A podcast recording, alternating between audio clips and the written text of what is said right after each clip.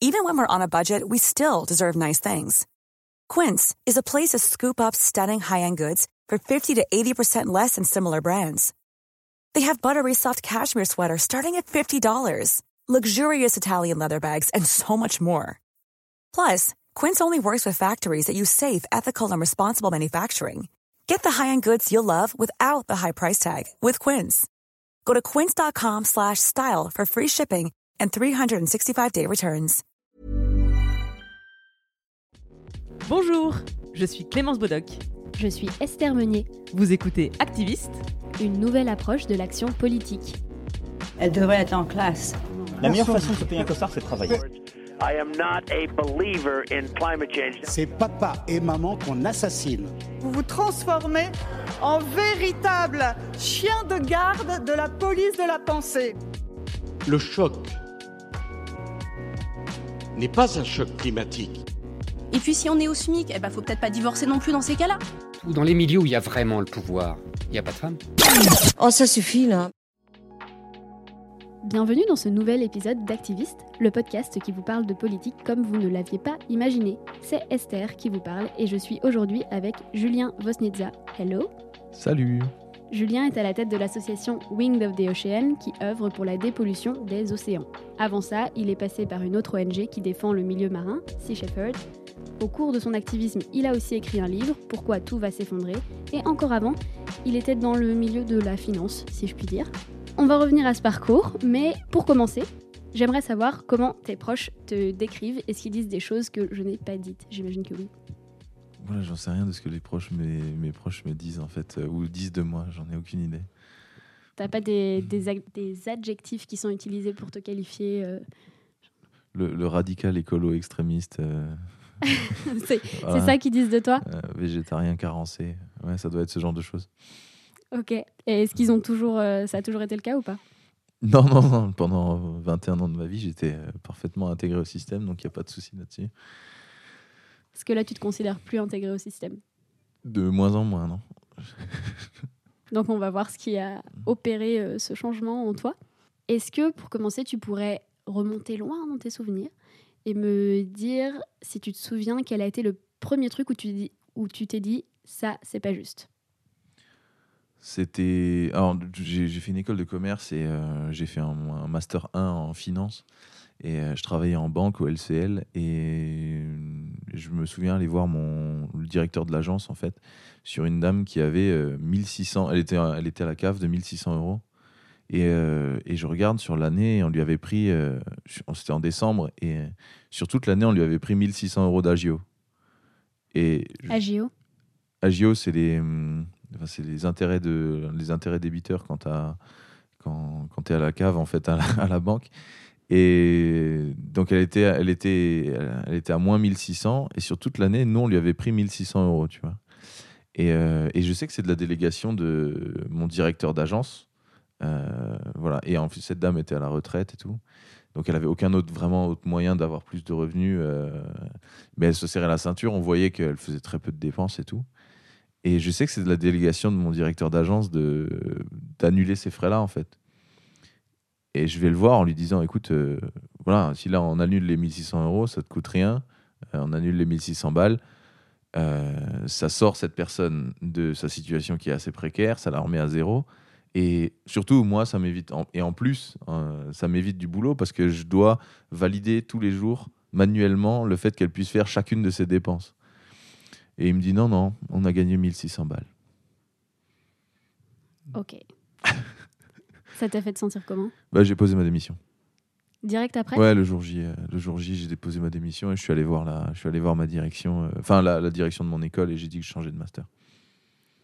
Mais du coup, tu veux dire que, comme je parlais de la première fois où tu t'es dit, ok, ça c'est injuste, ça a été un changement hyper rapide pour toi, en fait. ce- Ouais, en fait, ouais, de, de, de ça, de ça, je me suis intéressé à. Bah, en même temps, pendant quand on quand tu euh, t'intéresses pendant un an et quand tu as des cours de finance euh, pendant un an, tu te rends compte des inégalités du système. En fait, le système financier, il est fait pour perpétuer des inégalités. On ne va prêter qu'aux riches, et on ne prêtera pas aux pauvres. Euh, L'une des seules grandes façons de s'enrichir aujourd'hui, c'est à travers des prêts.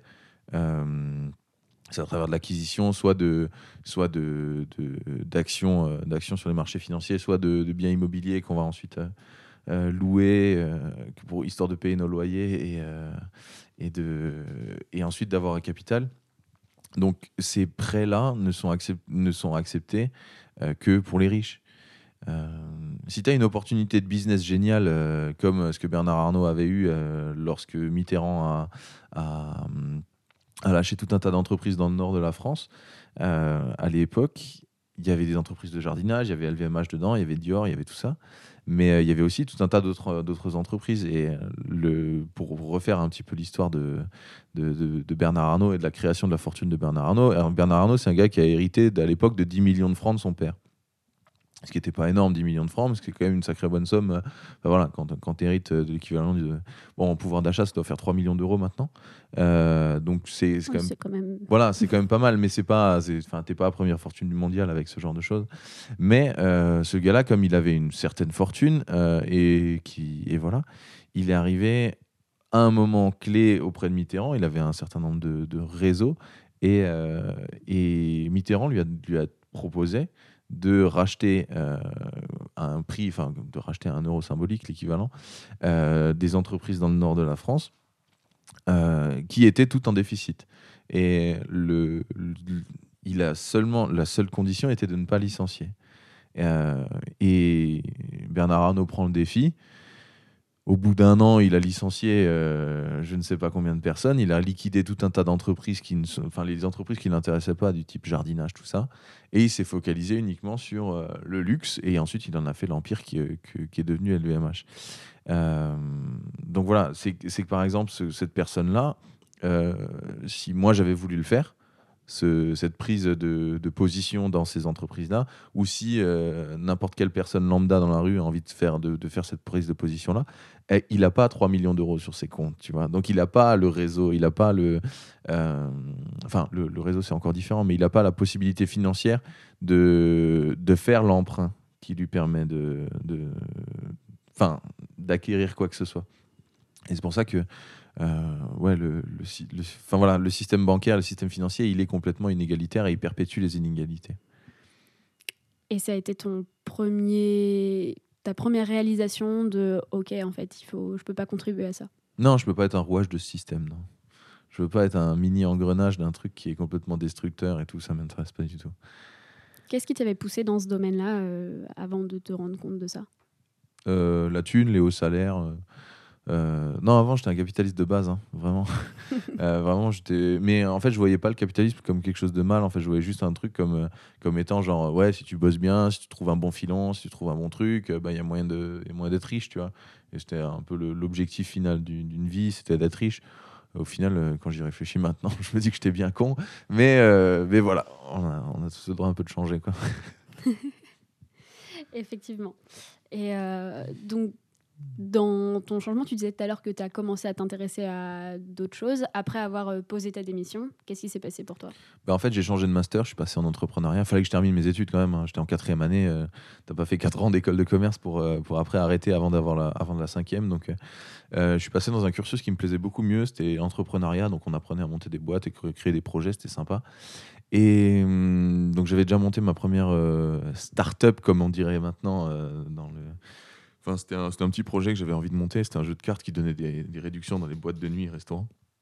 Ça existe toujours d'ailleurs, je l'ai revendu. Mais, euh, mais euh, qu'est-ce que je voulais dire avec ça? Que Comment ça s'est passé? Et euh, au même moment, ouais, à ce moment-là, j'ai fait. euh, donc, je suis passé en, en entrepreneuriat, j'ai fait un stage de fin d'études et il y avait les nuits debout qui ont commencé. Et, euh, et à ce moment-là, je me suis dit, putain, c'est génial ce truc. Il faut vraiment aller sur les places, euh, discuter avec les gens, parler de, démocratie, tu vois. Euh, c'était un peu au même moment où je commençais à devenir végétarien. Et, c'était au. Bon, je vais dire c'était au début du végétarisme parce que c'est pas vrai, mais clairement, il y a 4 ans, 4, ans et demi, il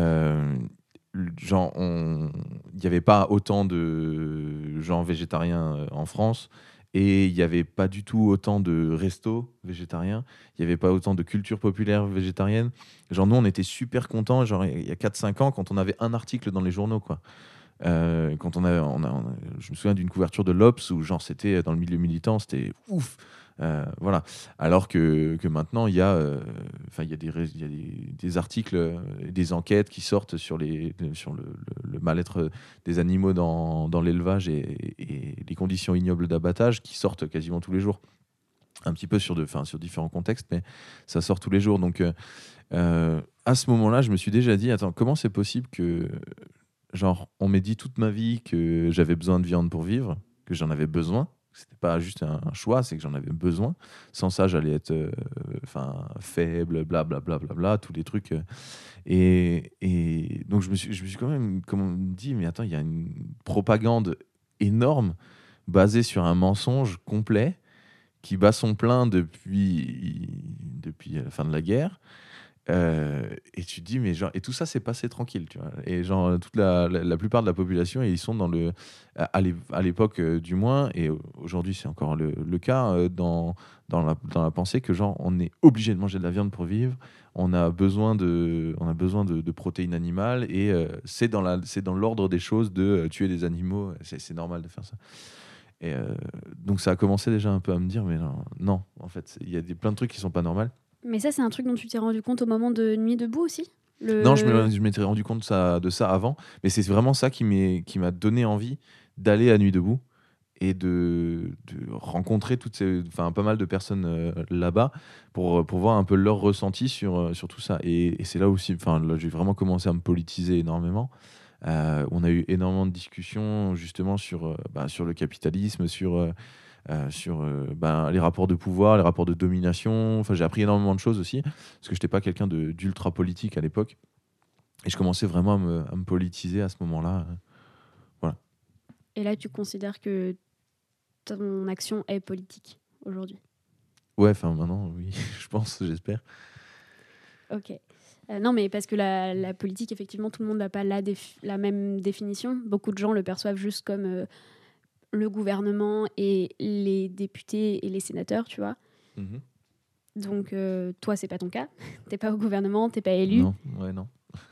C'est pas un objectif là, dans le direct, du moins. Donc, en quoi tu te considères politique finalement? Euh, dans la sensibilisation des gens, en fait.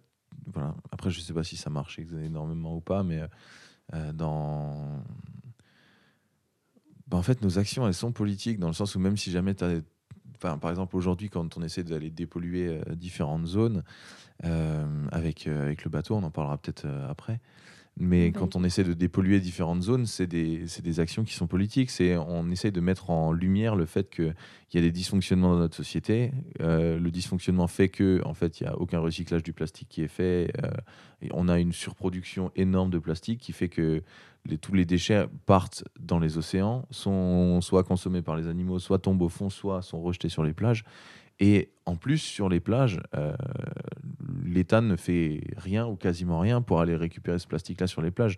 Donc, il est mangé par les oiseaux et donc euh, tout un tas de choses comme ça. Donc, nous, à travers ce travail-là, on, pointe du doigt, euh, indirectement, hein, mais des dysfonctionnements de notre système et des non prises en charge de l'État. Ok. On va revenir du coup sur Wing of the Ocean.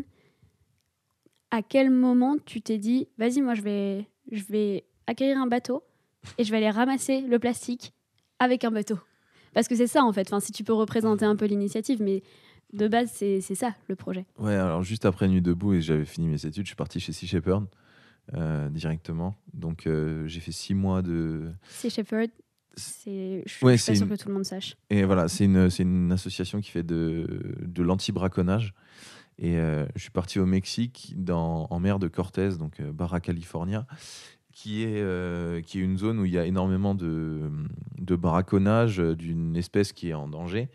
Et ce braconnage de cette espèce en danger qui s'appelle le totoaba met encore plus en danger une autre espèce qui s'appelle le vaquita. Et donc on a passé nos, donc moi je passais, j'ai passé six mois sur un bateau à retirer des filets de l'eau, des filets de braconniers. à, voilà, c'était dans, une zone qui était euh, euh, assez tendu au niveau politique euh, également. Il y avait la, la population locale qui était quasiment uniquement basée sur, le commerce de la pêche, et donc du coup qui nous ne portait pas du tout dans, leur cœur.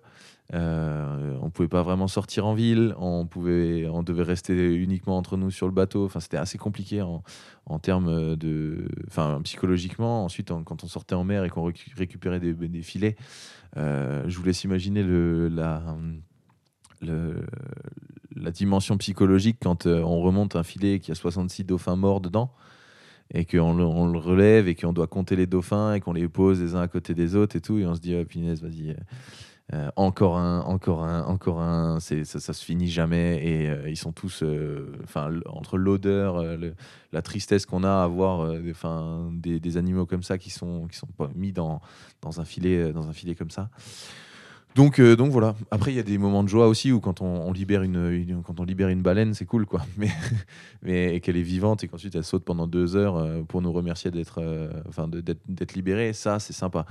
Mais, euh, mais voilà, en fait, je me suis vraiment à ce moment-là confronté à, à la corruption énormément. Et voilà. Et Tout le monde peut le faire, ça Tout le monde peut décider d'aller sur un bateau Sea Shepherd Ben non, ils sont limités, ils ont 14 bateaux, donc euh, tout le monde, non, on peut pas être 7 milliards à y aller. Par contre, on peut, tout le monde peut postuler pour y aller, ça c'est clair. Et euh, ensuite, euh, il y, a, différentes, y a différentes conditions également pour y aller. C'est soit être, marin, soit avoir des, compétences assez poussées dans, en mécanique, en menuiserie, enfin être soudeur par exemple, c'est hyper apprécié. Ou soit si on n'a aucune de ces conditions-là, avoir du temps.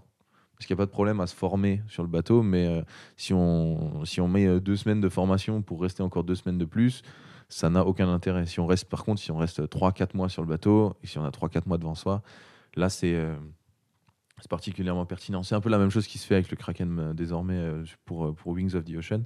Mais, mais pour terminer avec a, j'étais vraiment en contact pendant, pendant quasiment six mois avec les plus grands genre, côtés sombres de l'humanité, tu vois.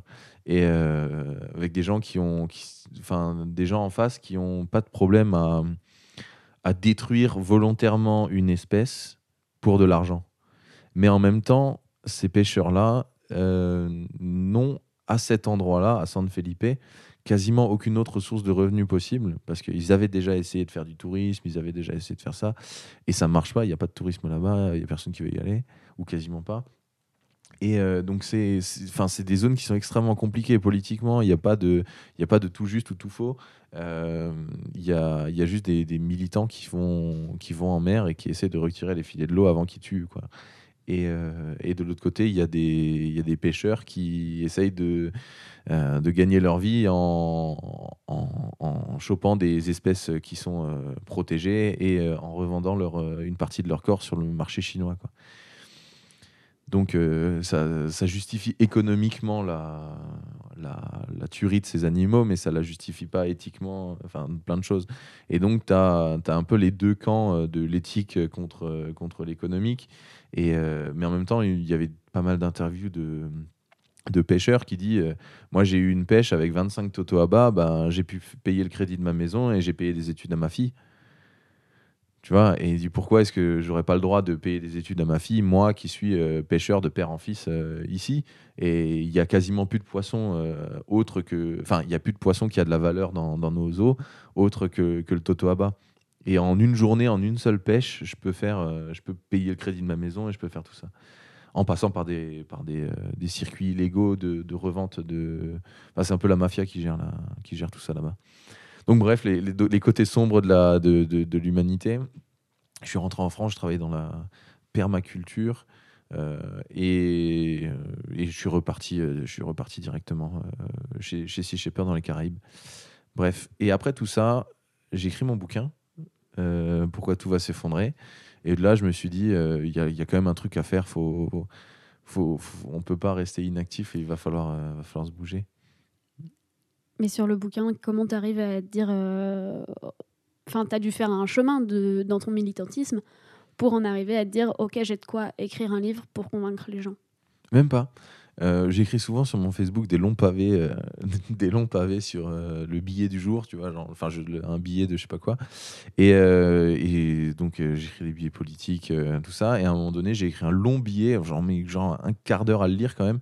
Je m'étais chauffé sur pourquoi tout va s'effondrer. Et je donnais un peu sujet par sujet les hum, enfin ouais paragraphe par paragraphe euh, pourquoi est-ce que notre agriculture pourquoi est-ce que notre nos océans sont à l'agonie euh, pourquoi est-ce que notre système financier ne tiendra pas pourquoi est-ce qu'on n'a plus d'énergie pourquoi est-ce que les énergies renouvelables sont pas enfin dites renouvelables sont pas des une gageure euh, pourquoi enfin tout ça.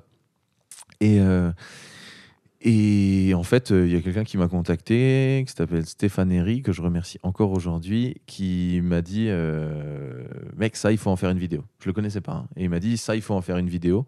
Enregistre ta voix et j'en fais une vidéo. Et, euh, il, a fait une vidéo qui a 800 000 vues aujourd'hui. Et une fois qu'elle avait 150, euh, 170 000 vues, il y a, on s'est dit Putain, il y a, peut-être un livre à faire avec ça. Court, résumé. Et donc, je l'ai envoyé à, à 27, euh, 27 maisons d'édition. Le, pitch, en fait, euh, donc la vidéo, et euh, je veux faire ça en livre court, illustré. J'ai déjà l'illustrateur, voilà quelques, quelques, quelques dessins de Pierre Rose, que je remercie encore aujourd'hui, d'ailleurs, lui aussi. Et, et en fait, on a. Et sur les 27 maisons d'édition, il y en a 26 qui m'ont répondu oui, c'est bon, on le fait. Et il y a la, la, plus gros, la plus grosse, la plus euh, pertinente en fait de, de toutes celles-là été celle qui a, qui a eu le livre. Quoi. Ok. Et du coup, le livre a été un déclic pour lancer Wings of the Ocean. C'est ce que tu disais. Voilà, et en fait, ben, du coup, avec, euh, quand, on, quand on réfléchit à, à, à- à quel point genre, notre système est verrouillé de, de, de plein de sujets, enfin sur tous les sujets, genre j'ai pas la possibilité tout seul de, euh, ou même de créer un mouvement qui va changer la politique française, il y en a plein qui ont essayé de le faire. Donc, euh, j'arriverai pas à, faire, à changer euh, ce, ce genre de choses-là. Je peux m'investir dans le véganisme ou dans tout ça, enfin ou dans le végétarisme et tout ça, mais j'arriverai pas forcément tout seul à arrêter la pollution, enfin à arrêter euh, la consommation de viande. Le lapsus. Ouais, le lapsus. Et euh, j'arriverai pas à arrêter la pollution. Non, je pense que j'y arriverai pas non plus. Mais, mais par contre, le, le, le sujet de mon livre sur lequel je me disais que c'était le plus possible de faire changer les choses, c'était la question du plastique. Et c'était la question du plastique dans les océans. Et euh, pourquoi? Parce que c'est un sujet qui est pas clivant du tout. Dans le sens où je connais personne qui te répond euh, non, moi je veux du plastique dans les océans, tu vois.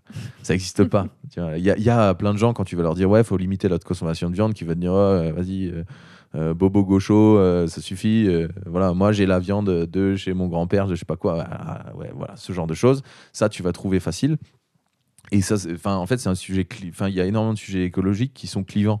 Euh, quand tu parles de la ZAD, euh, tout le monde qui va dire ouais, encore des punks à chiens en- avec des dreads euh, qui qui se lavent pas, tu vois. Alors qu'en fait, voilà, c'est beaucoup plus complexe que ça, une ZAD. Mais dans le- dans- il y, a, y, a, y, a, y a plein de sujets clivants écologiques, alors que le plastique dans les océans, ça n'en est pas. Et ça, c'est un des, des- trucs les plus importants que j'ai vus. Et donc, du coup, il y, a- il y avait, je pense, une, possibilité de, changer les choses de ce côté-là. Du coup, nous, on avait pour objectif de faire de la dépollution à l'embouchure des fleuves. Euh, on s'est assez vite rendu compte que la pollution, elle venait de 10 fleuves. Euh, Enfin, il y a plein d'études scientifiques qui le montrent. hein. Euh, une énorme partie de la pollution qui vient par la Terre, elle provient seulement de, de 10 fleuves, 2 en Afrique et 8 en Asie. Et l'objectif, c'était de se mettre avec des barrages à l'embouchure de ces fleuves-là.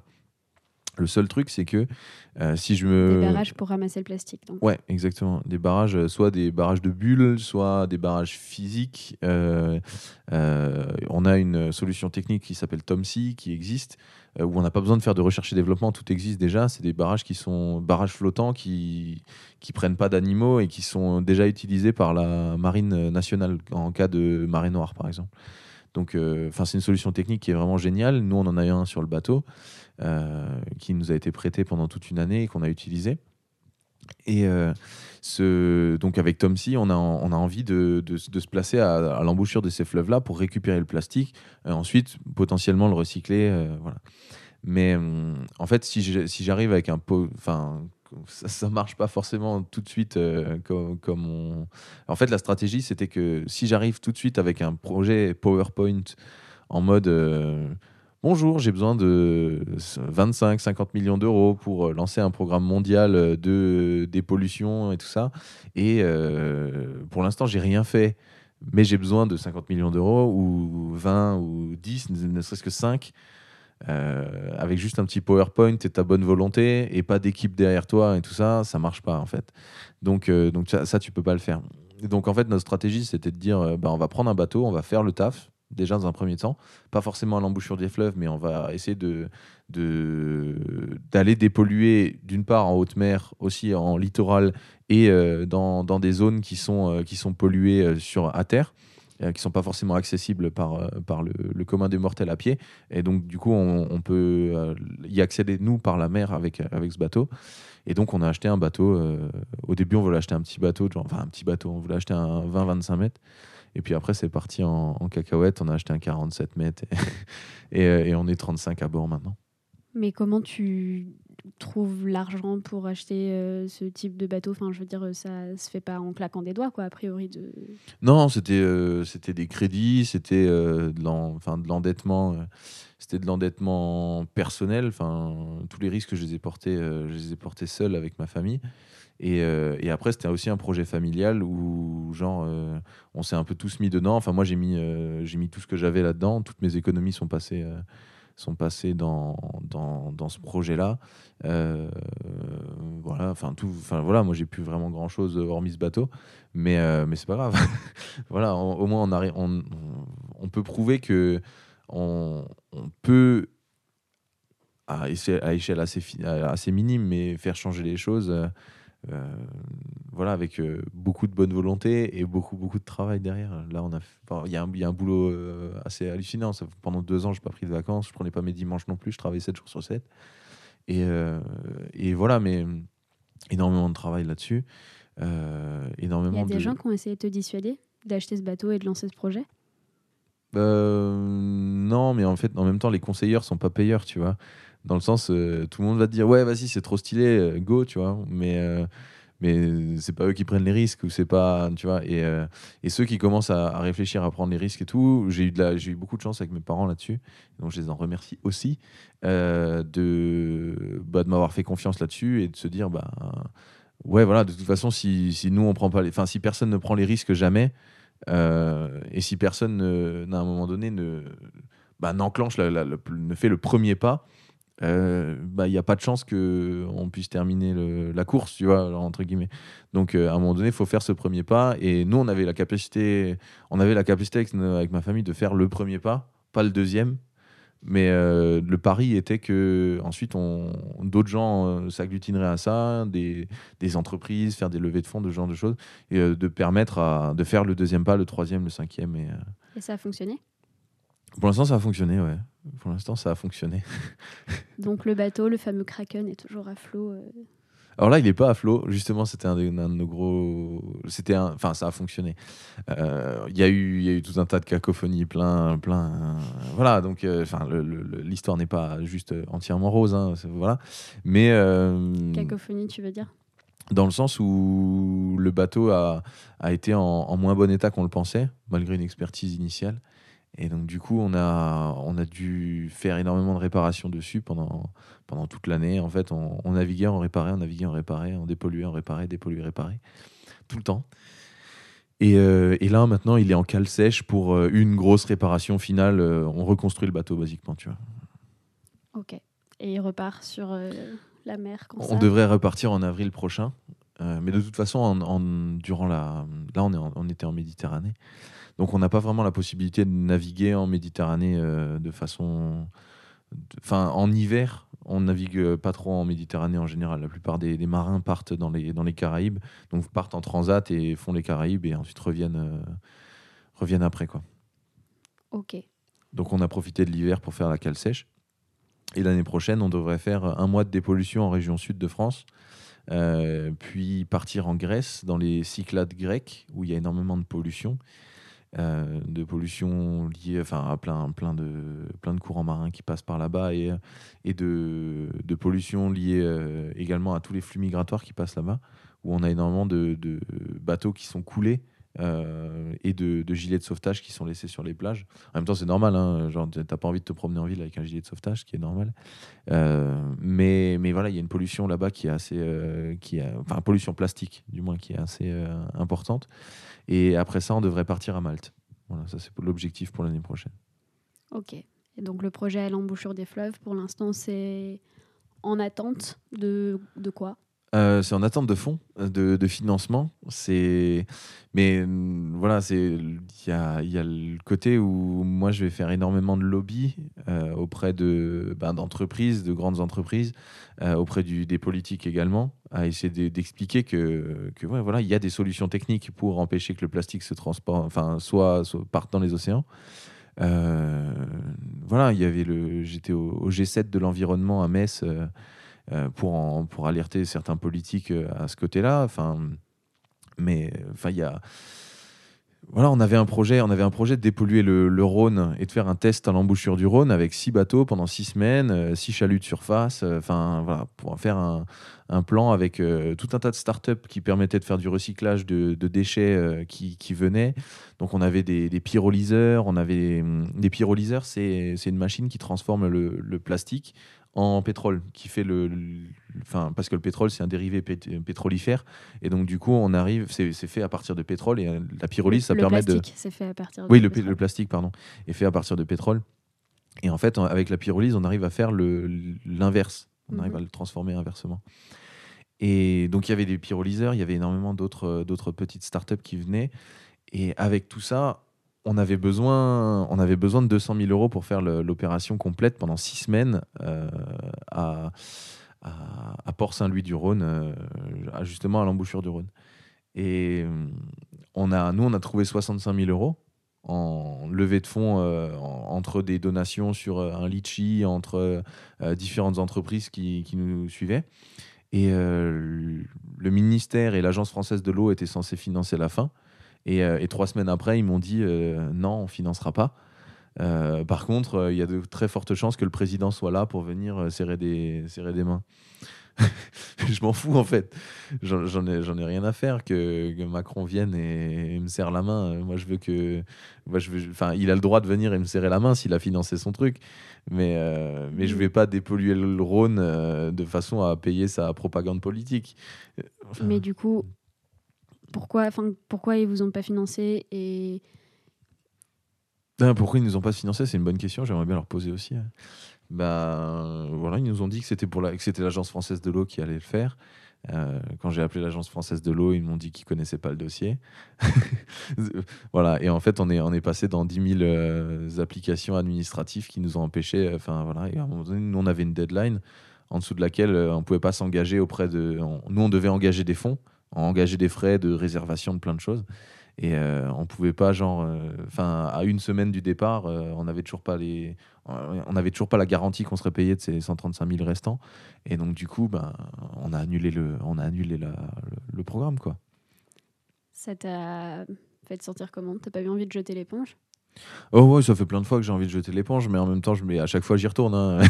à chaque fois j'y retourne parce que je me dis que bon, de toute façon, si, si les gens ultra motivés le font pas, euh, qui, qui va le faire, quoi. Tu la Mais- trouves où la force pour y retourner? J'en sais rien, j'en sais rien du tout. Euh, j'en sais rien du tout. C'est un peu l'énergie du désespoir à chaque fois, mais je je sais pas, euh, je sais pas comment co- comment ça se fait que j'y retourne à chaque fois, mais je sais pas comment ça se fait non plus que tous les militants qui se prennent euh, baffe sur baffe sur baffe sur baffe, ils retournent tout le temps. En fait, euh, quand je vois que Enfin, des militants comme euh, L214 à chaque fois font des pétitions énormes, super suivies euh, sur, euh, sur, sur énormément de choses, sur l'abattage des vases gestantes, enfin sur le broyage des poussins, enfin sur, plein de choses qui sont ignobles et tout, et ils font des, des pétitions qui sont très suivies après des enquêtes et tout. Et ils essayent de passer des lois et les lois sont pas passées ou elles sont bloquées au Sénat, enfin tout un tas de choses. Mais pourtant, L214 continue et, et ils lâcheront pas. Et euh, enfin voilà, il y a, y y a plein de choses comme ça. Il y avait euh, pour la, la loi, euh, la loi Egalim, qui était la, loi sur l'alimentation, où il y avait Ferme d'avenir qui avait proposé énormément de- d'amendements Et ils, sont passés au, ils sont passés à l'Assemblée, ils ont été votés à l'Assemblée, donc c'était bon. Et ensuite, ils se sont fait que- retoquer au Conseil constitutionnel par un petit groupe de 5-6 personnes là, qui disent Ah non, non, non, on n'en veut pas ça. Ferme d'avenir continue d'y aller. Continue de- d'essayer de faire changer les choses et tout, parce qu'on n'a pas le choix en fait. C'est. euh, Est-ce que. Enfin, moi, je pars du principe que si jamais. Si jamais, à travers euh, toutes les actions de ma vie, j'ai réussi à, sauver une tortue euh, qui n'aura pas mangé la paille qui l'aura tuée, et qu'elle aura vécu, qu'elle sera, qu'elle sera morte de sa belle mort, j'aurais gagné ma. Enfin, tu vois, j'aurais réussi mon truc. Et. C'est peut-être ça le secret en fait, pas se fixer une ambition de révolutionner le, le monde intégralement, mais de prendre chaque petit. Ouais, enfin, après, euh, le truc, c'est qu'au bout d'un moment, genre, on se prend parfois des baffes euh, énormes euh, aux, petits, petits avancements, quoi. Mais, euh, mais ouais, faut vraiment sacrément. Enfin, je sais pas, je sais pas exactement, mais euh, on, enfin, franchement, en même temps, on n'est pas militant écologiste si on n'a pas la capacité de se prendre des, des baffes gouvernementales qui nous disent, qui mettent tous nos tous nos, nos efforts à néant plein de fois quoi. Genre par exemple là je vois tout dernièrement la loi de la loi qui interdit les plastiques en 2040 ça me fait rigoler tu vois. Genre- Ça, donc juste pour resituer, euh, c'est une loi qui a été votée, je crois, cette semaine, sachant qu'on enregistre ça, on est le 13 décembre. Et donc, il y a Brune Poisson qui euh, est secrétaire d'État au ministère de l'écologie, qui fait un discours pour dire que c'est un... Je sais même plus comment elle a formulé. c'est une un- avancée historique Voilà, c'est une avancée historique d'interdire les plastiques à usage unique d'ici 2040. et que c'est une ouais donc une avancée historique et un message très fort euh, aux autres pays du monde J'ai- Toi, quand tu as vu ça, c'était... mais j'étais mort de rire. Et en plus, un, des- un de ces arguments qui disait justement que. Enfin, j'ai écouté, le, écouté ça et, elle, me dit, et elle, elle disait que euh, un des arguments qui faisait que justement c'était aussi loin dans le temps, c'était pour permettre aux hôpitaux euh, de faire la transition. Mais en fait, dans les hôpitaux, il y avait, il y a, ne serait-ce qu'il y a 20 ans, euh, et il y en a encore, il y a encore des salles comme ça dans certains hôpitaux, dans plein d'hôpitaux d'ailleurs, euh, des salles de stérilisation. De... Donc en fait, avant, les hôpitaux ne consommaient pas de plastique ou très très peu. Parce qu'on stérilisait tous les, tous les outils, les scalpels, les pinces, tout ça. On stérilisait tout. Les aiguilles, tout était stérilisé. Aujourd'hui, en fait, tout est livré à usage unique euh, et donc emballé dans du plastique. Et parce que ça coûte moins cher d'acheter euh, 800 scalpels à usage unique que de, stériliser euh, enfin, 4 scalpels 200 fois. Quoi. Et donc, du coup. Voilà, donc euh, si c'est pas voilà dans, ce cas-là, si on veut veut arrêter les, plastiques dans les hôpitaux, on peut l'arrêter demain matin si on permet aux hôpitaux de stériliser de nouveau euh, le, matériel euh, chirurgical quoi. Enfin ça me révolte un peu. Est-ce que tu arrives à mettre sur pause parfois pour euh, recharger les batteries? J'aimerais bien, euh, j'aimerais vraiment bien euh, pouvoir mettre sur pause de temps en temps, sauf que, ben voilà, avec un projet comme, euh, comme celui-là, c'est assez compliqué de mettre sur pause, vraiment. Et, mais ça, c'est un des axes d'amélioration de notre côté, essayer d'arriver à trouver des plages de repos convenables pour, pour les membres d'équipage, pour, enfin pour ceux qui préparent les, missions, pour moi aussi d'arriver à se, à se préparer des, des plages de repos de façon à tenir longtemps. euh, voilà, c'est pas un sprint, c'est plus un marathon. Donc, euh, essayer de, de tenir longtemps et d'arriver à faire nos missions dans, enfin, sans se cramer nous-mêmes. quoi. Mhm. Parce qu'on est, on est souvent à dire que ouais, voilà, le capitalisme crame les gens, euh, voilà, c'est, euh, on se tue à la tâche et tout. Euh, mais bon, en même temps, moi je fais, je fais entre 100 et 110 heures par semaine euh, depuis deux ans. euh, voilà. J'avais compté à un moment donné, je faisais 30 les 35 heures, je les avais finies le mercredi soir. Et, non, mais voilà. Et, donc, du coup, euh, je me disais, bah, attends, c'est juste pas viable en fait. Tu, tu peux pas tenir, euh, euh, tu peux pas tenir aussi longtemps à, bosser comme ça et à te mettre une pression comme ça tout le temps, à pression du résultat, pression de, plein de choses. Et donc, du coup, à un moment donné, ouais, faut, lever la pédale. Par contre, j'arrive pas, pas encore à, à mettre sur pause complet, quoi. J'aimerais bien.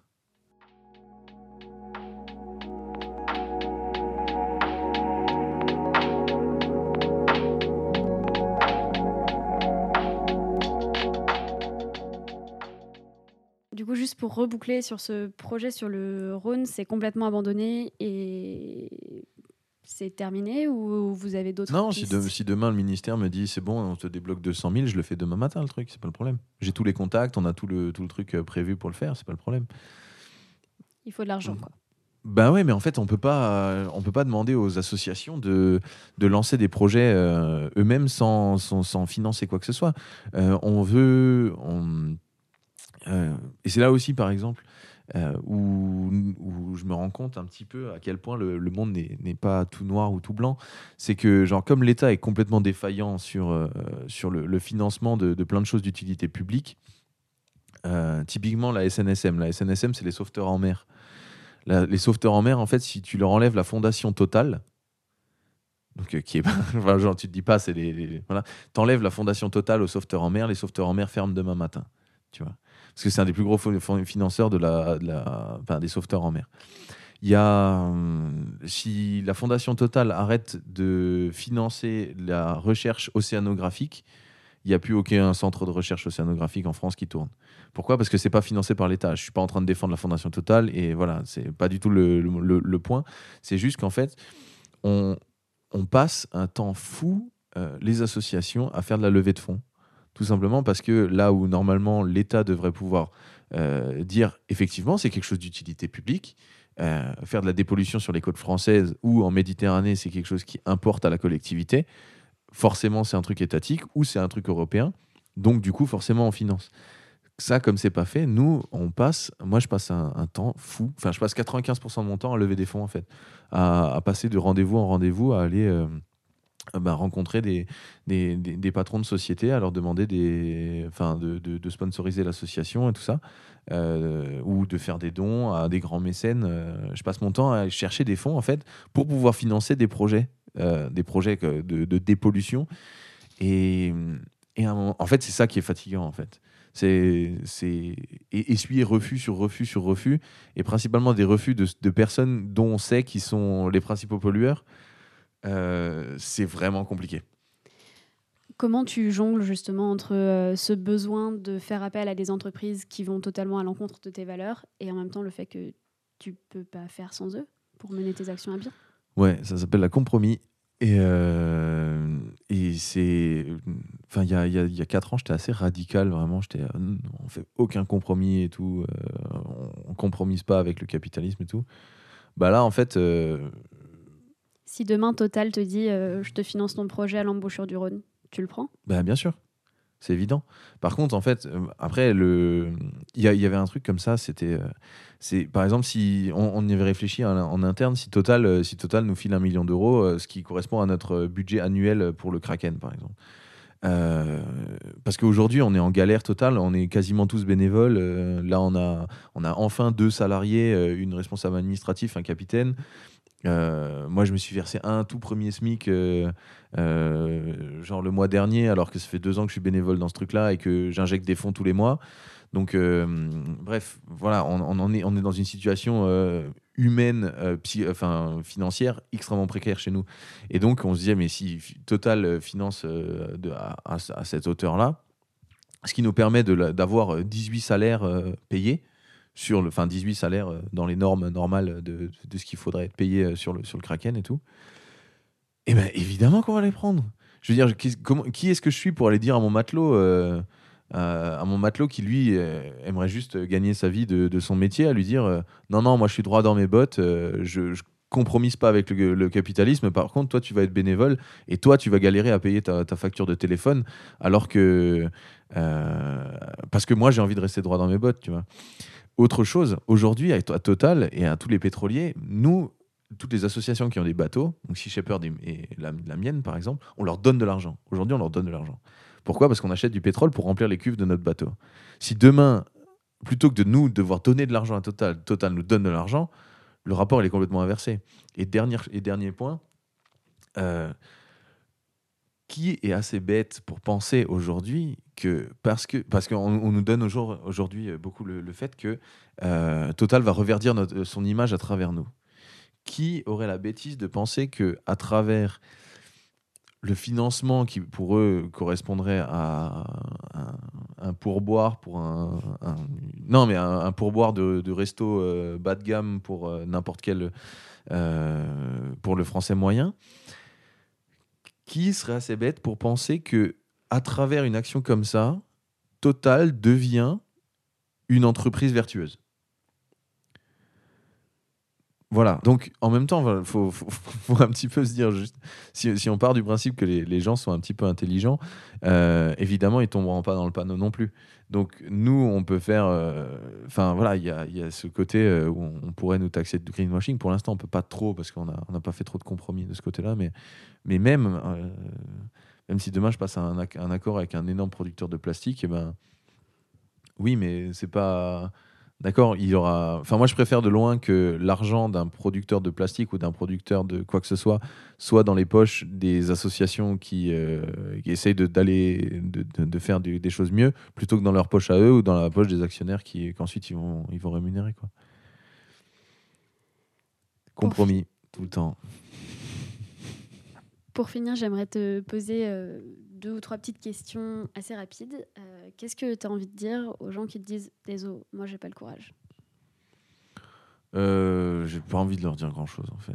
Il y a, je comprends, en fait, je comprends. Moi, il y a plein de fois où je me dis j'ai envie de tout arrêter. Qu'est-ce que j'aimerais bien avoir zéro pression et être dans mon coin. De toute façon, ça va s'effondrer. Qu'est-ce que je vais changer tout seul Enfin, tout plein de choses comme ça. Si tu avais le choix, tu préférerais par exemple euh, partir te poser sur une île euh, en, ayant, en étant à l'écart du monde et, et sans avoir à t'occuper de tout je- ça? Ouais, non, non, mais j'aimerais bien que le monde tourne bien de façon à ce que j'ai pas besoin de, de, de- de- de passer ma vie à essayer de réparer les conneries des autres. Euh, non. Et, euh, non, non, mais c'est- un peu ça. Euh, en fait, nous, sur le bateau, on se pose vraiment souvent la question, genre, on est en train de ramasser nous. Donc, on est bénévole. Enfin, sur toute l'année dernière, on était tous bénévoles. On est tous bénévoles on galère tous plus ou moins à, boucler nos fins de mois et tout. On est nourri, logé, blanchi sur le bateau, mais tous les frais qui tournent chez nous, euh, bah, ils sont à notre charge. On n'a rien pour, le- pour les payer, tout ça. Euh, les administrations euh, sont pas forcément les plus clémentes avec nous euh, sur, plein, sur plein d'aspects. Dans le sens où c'est impossible de garder son, son chômage et de venir sur le Kraken, par exemple, ou de garder son RSA et de venir sur le Kraken, c'est pas possible. Donc plein de choses comme ça pour, au final, ramasser les déchets qui sont jetés par des gens qui, enfin, par des, des- gens plus ou moins inconscients euh, qu'on ne connaît pas, en fait. Tu vois Donc, on, ramasse la merde des autres, et c'est c'est vraiment le cas, on ramasse les déchets des autres euh, toute la journée, et nous, on se met souvent dans des situations un peu euh, compliquées pour nous, pour ramasser la situ- pour ramasser euh, les- enfin pour essayer de réparer les conneries que, que d'autres euh, font. Et à un moment donné c'est fatigant. Le gars super produ- enfin, productif et tout. Non non mais on, continue, on continuera à le faire hein, c'est juste c'est fatigant quoi. donc arrêtez de jeter vos déchets voilà c'est ça qu'on voulait dire. Euh, Une chose que tu aurais voulu savoir avant de commencer ou qui t'aurait fait gagner du temps Euh, qui m'aurait fait gagner du temps euh, acheter un autre bateau que le Kraken clairement. Euh, j'aurais peut-être dû prendre plus de temps avant de j'aurais dû faire peut-être un un audit beaucoup beaucoup plus complet que ce qu'on a fait là. On en a fait quatre jours d'audit du bateau. Et je sais pas vraiment comment est-ce qu'on aurait pu faire mieux mais mais ouais je sais pas j'aurais peut-être dû prendre beaucoup plus de témoignages de personnes qui connaissaient le bateau avant. Et dans ce cas-là, je l'aurais peut-être pas acheté. Et j'en aurais peut-être acheté un autre. Voilà. Parce que, parce que pour l'instant, le, ce, qui nous, ce qui nous a vraiment beaucoup retardé, c'était le. C'était ouais, l'état du Kraken et le fait qu'on doive passer un temps fou en réparation.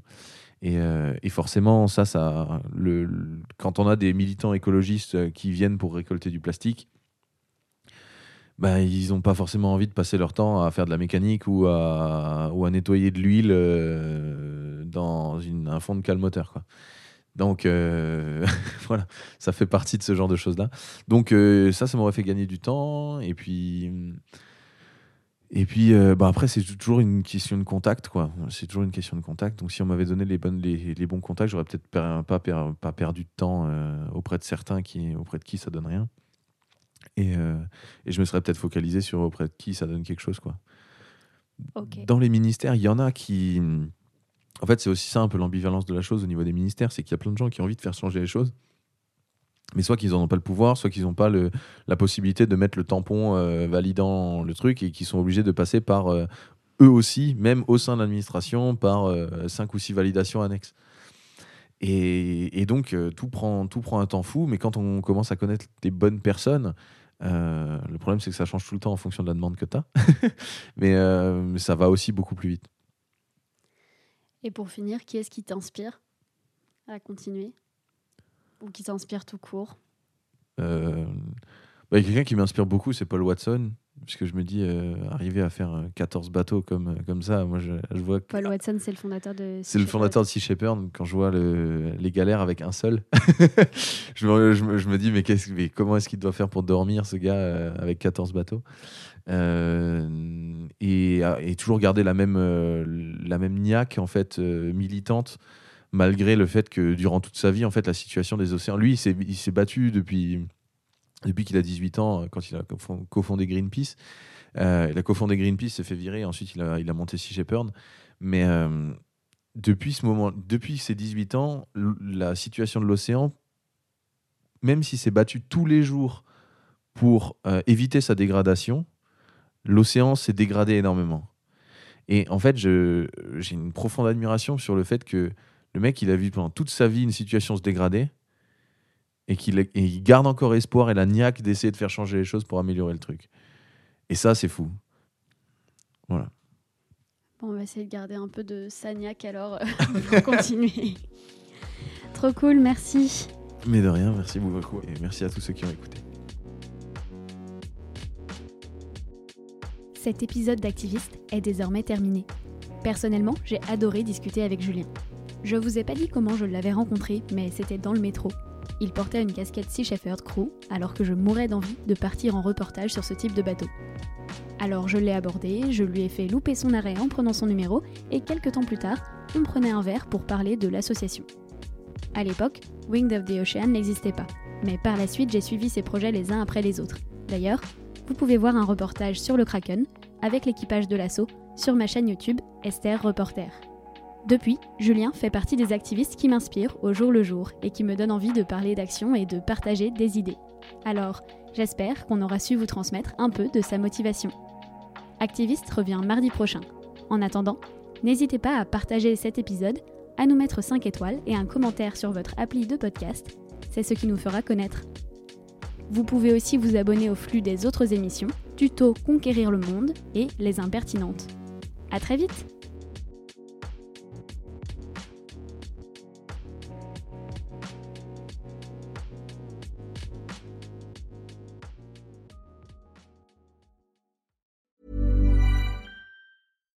Hi, I'm Daniel, founder of Pretty Litter. Cats and cat owners deserve better than any old fashioned litter. That's why I teamed up with scientists and veterinarians to create Pretty Litter.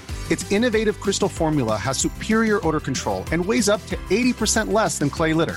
Pretty Litter even monitors health by changing colors to help detect early signs of potential illness. It's the world's smartest kitty litter. Go to prettylitter.com and use code ACAST for 20% off your first order and a free cat toy. Terms and conditions apply. See site for details.